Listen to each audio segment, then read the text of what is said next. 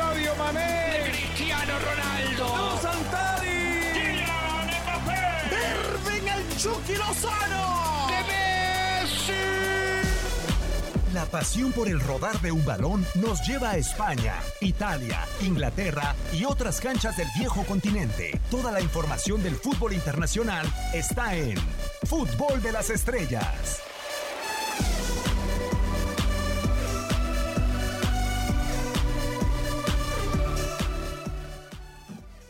De día, de tarde, de noche, sin importar a la hora que nos eh, sintoniza, este es un eh, nuevo episodio de Fútbol de las Estrellas con el placer de saludarlos, un servidor Diego Peña, para platicar de muchos temas que ha dejado el eh, mundo del fútbol.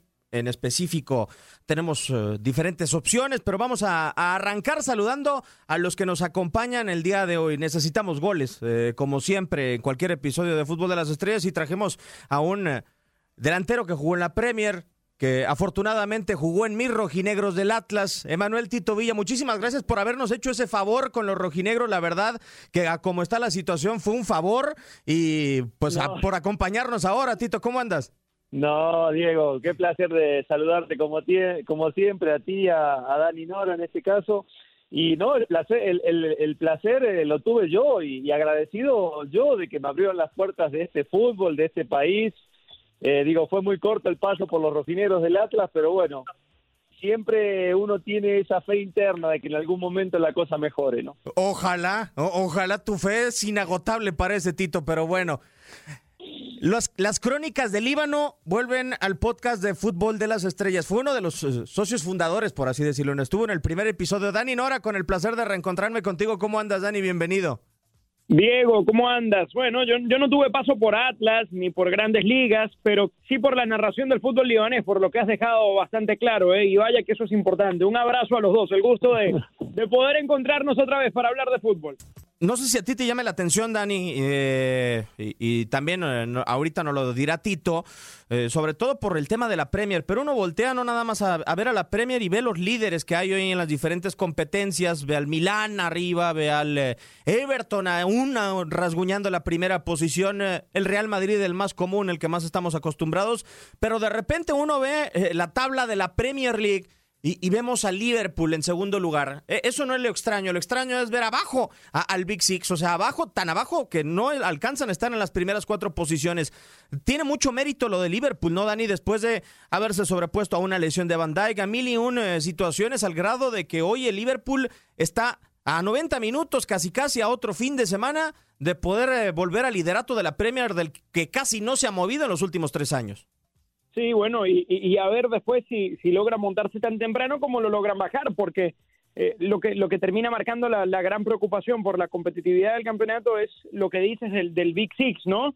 Eh, lo lejos que, que puede parecer el Chelsea que está en plena etapa de construcción, eh, un Manchester United que, que es intermitente, pero sobre todo, Diego, la irregularidad del City en el arranque de la temporada que creo que va encendiendo de a poquito las alarmas, porque este vaya que sí es un proceso largo, vaya que sí es un proceso en el que se ha invertido mucho dinero y que eh, pues todavía no termina de dar el salto de calidad al margen de los campeonatos locales que ha conquistado.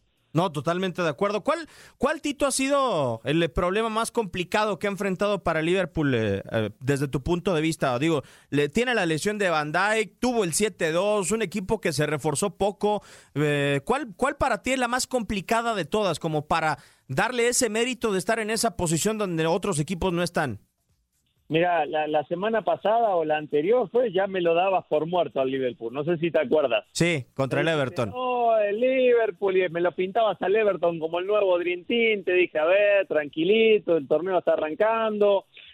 Sí, creo, Diego, que este Liverpool eh, tiene una faceta muy diferente, incluso a, a, a la de la temporada anterior, a la cual fue campeón de Champions eh, que es la, la, la, la faceta defensiva, ¿no? Yo a este equipo lo veo mucho menos sólido, eh, incluso antes de que se lastimara Bandai, de lo que venía haciendo, y no se lo atribuyo específicamente a la defensa. Creo que eh, defensivamente el equipo ha dejado mucho que hacer.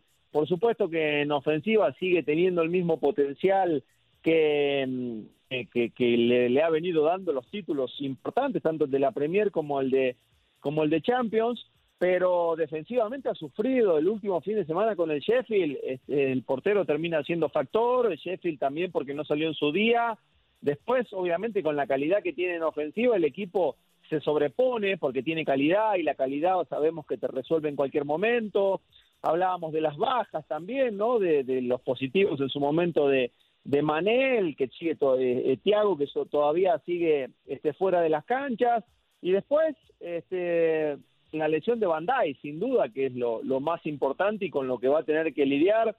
Digo, no es con todo respeto, lo digo, Bandai está no uno, me parece que tres escalones arriba de lo que puede ofrecer Joe Gómez, del mismo Fabinho, eh, el que me digas, en zona defensiva yo creo que sí ahí pierde, pierde y pierde mucho, y sobre todo porque lo pierde literalmente para toda la temporada, que no va a ser fácil, está muy reñido el torneo, yo espero también, hablando de, del grueso de, estos equipos del Big Six, como le dicen, hay equipos que, tienen que levantar por plantel, por historia, porque no pueden estar haciendo el papelón que, que, están haciendo, ¿no? Hablando de Arsenal, de Chelsea, del mismo Manchester, que sí, algunos están con un partido menos, pero, pero han dejado mucho que desear, sobre todo en la, en la faceta futbolística, equipos tan grandes que, que vayan y se paren en cualquier cancha y te hagan un, día vas perdiendo 3-0 y, de repente lo empata 3-3, hablando por ejemplo de lo del Chelsea, ¿no? El otro día ganando 3-0 y de repente te lo, dan, te lo empatan 3-3 y no lo pierdes de milagro.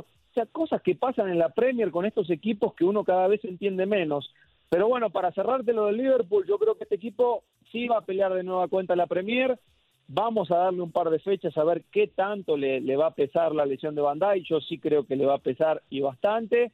Eh, pero bueno, a fin de cuentas, hasta el momento, que es muy poco, van seis jornadas en la Premier, de los grandes es el, equipo que, que mejor eh, versión ha mostrado a pesar de, de las condicionantes de las cuales hablábamos, ¿no?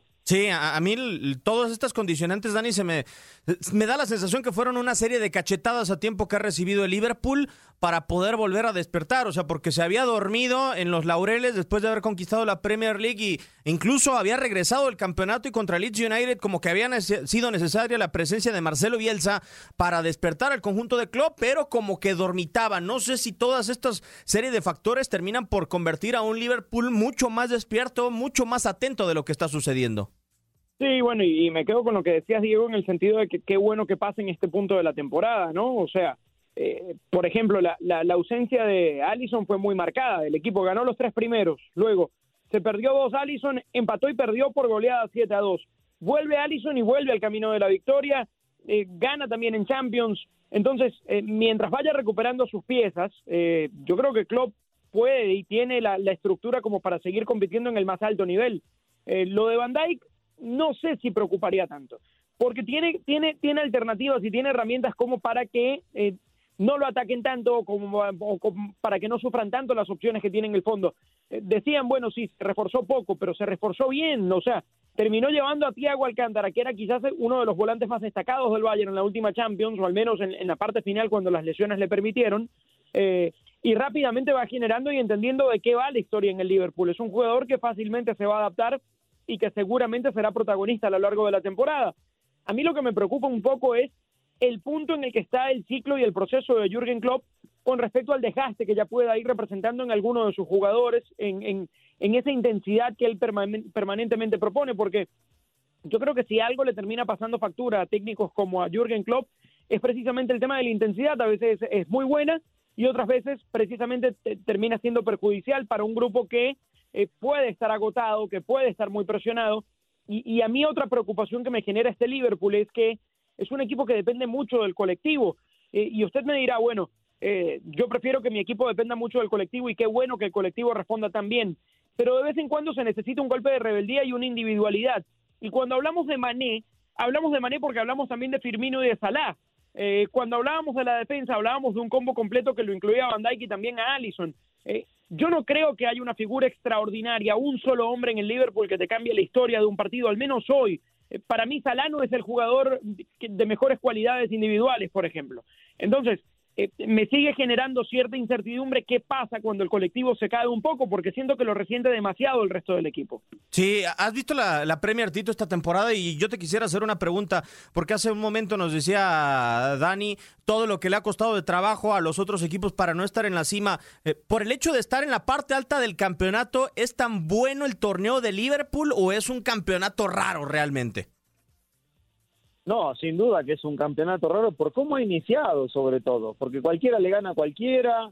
Este, vimos la, la goleada que le, que le propició el Leicester a, a, al City de visitante y vimos las goleadas de, de Aston Villa también, este, la que le propició el Liverpool.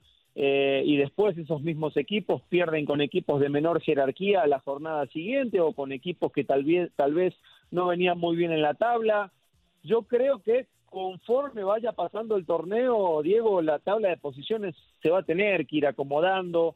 Eh, yo decía, lo del Everton el fin de semana dejó mucho que desear, vi una versión muy diferente, este, más allá de, las cosas que sucedieron dentro del terreno de juego a lo que venía viendo, y son equipos que eh, van a tener que, mostrar de qué están hechos con, el, con la materia prima que tienen, y, bueno, y hablando de los grandes, por supuesto, que tiene la impresión que hizo el Chelsea este torneo con, con lo de Timo Werner, con lo del mismo este, Harvest, eh, futbolistas, mismo Thiago Silva, futbolistas que, que llegaron para dar ese salto de calidad, para tenerlo al Chelsea en otra posición y el Chelsea ha arrancado este, muy mal la temporada, pero que es una que es un comienzo bastante eh, atípico, sí, estoy estoy totalmente de acuerdo.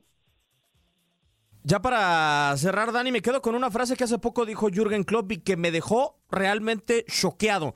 Eh, dijo Jürgen Klopp, si hubiera sido inteligente, me hubiera ido el verano pasado. Habla de lo difícil que va a ser esta temporada para el conjunto de Klopp, a pesar de que este fin de semana pueda alcanzar la cima.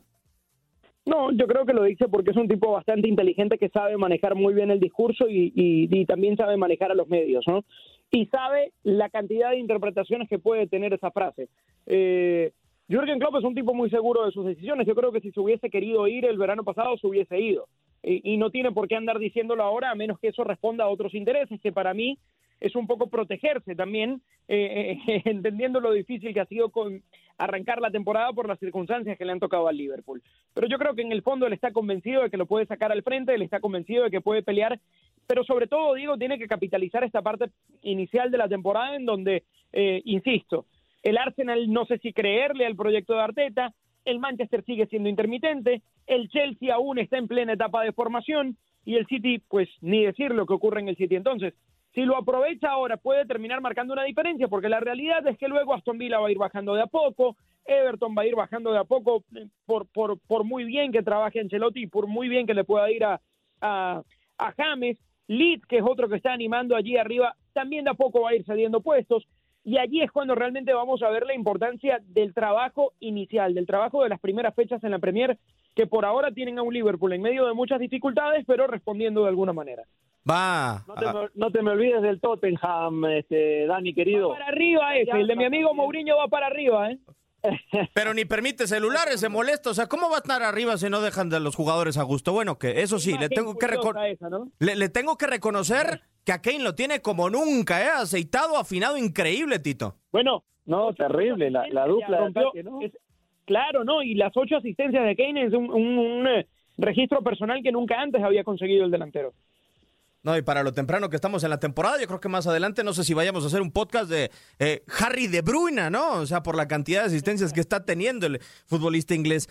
Nos tenemos que despedir de esta grata emisión del podcast de Fútbol de las Estrellas. Tito, como siempre, muchos goles nos has marcado por acá, así como en Atlas, así como en su momento en Tecos, en Cruz Azul, en Tigres, por todos lados donde anduviste y te queremos agradecer. Muchísimas gracias.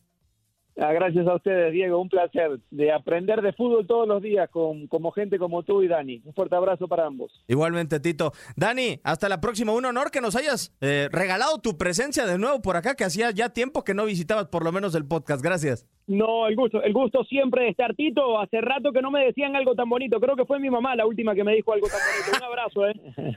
Un servidor, Diego Peña, les da las gracias. Esto ha sido una nueva emisión, una nueva entrega del podcast de Fútbol de las Estrellas.